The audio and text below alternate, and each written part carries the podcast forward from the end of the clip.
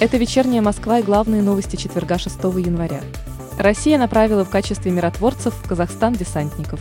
Они возьмут под охрану государственные и военные объекты. Кроме того, как сообщили в секретариате ОДКБ, российские военные окажут содействие местным силам правопорядка в стабилизации обстановки и возвращении ее в правовое поле. Напомним, ситуация в Казахстане обострилась 2 января из-за резкого повышения цен на жиженый газ. Митинги переросли в беспорядки по всей стране. Произошли столкновения протестующих с силовиками. Есть погибшие и пострадавшие. В Москве уменьшился уровень коллективного иммунитета к коронавирусу.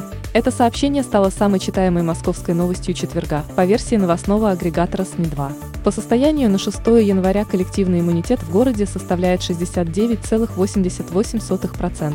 В сравнении с предновогодними показателями он снизился примерно на 1,5%. Аналогичная тенденция наблюдается и в Подмосковье.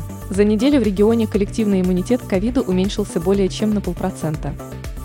Суд в Костроме арестовал двоих подозреваемых в похищении и убийстве пятилетней девочки. Обоим избрана мера пресечения в виде заключения под стражей сроком на два месяца. Ребенок пропал 4 января. Девочка вышла гулять на улицу Северной Правды.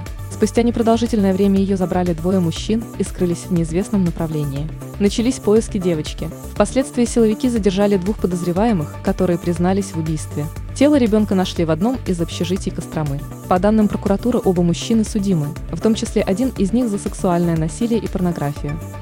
Россияне назвали города с самым высоким качеством жизни. По итогам 2021 года ими стали Москва, Санкт-Петербург и Грозный. Исследование провел финансовый университет при правительстве России. Оценивались уровень дохода населения, склонность граждан к миграции, работа коммунальных служб, условия для бизнеса, тревожность населения и другие аспекты.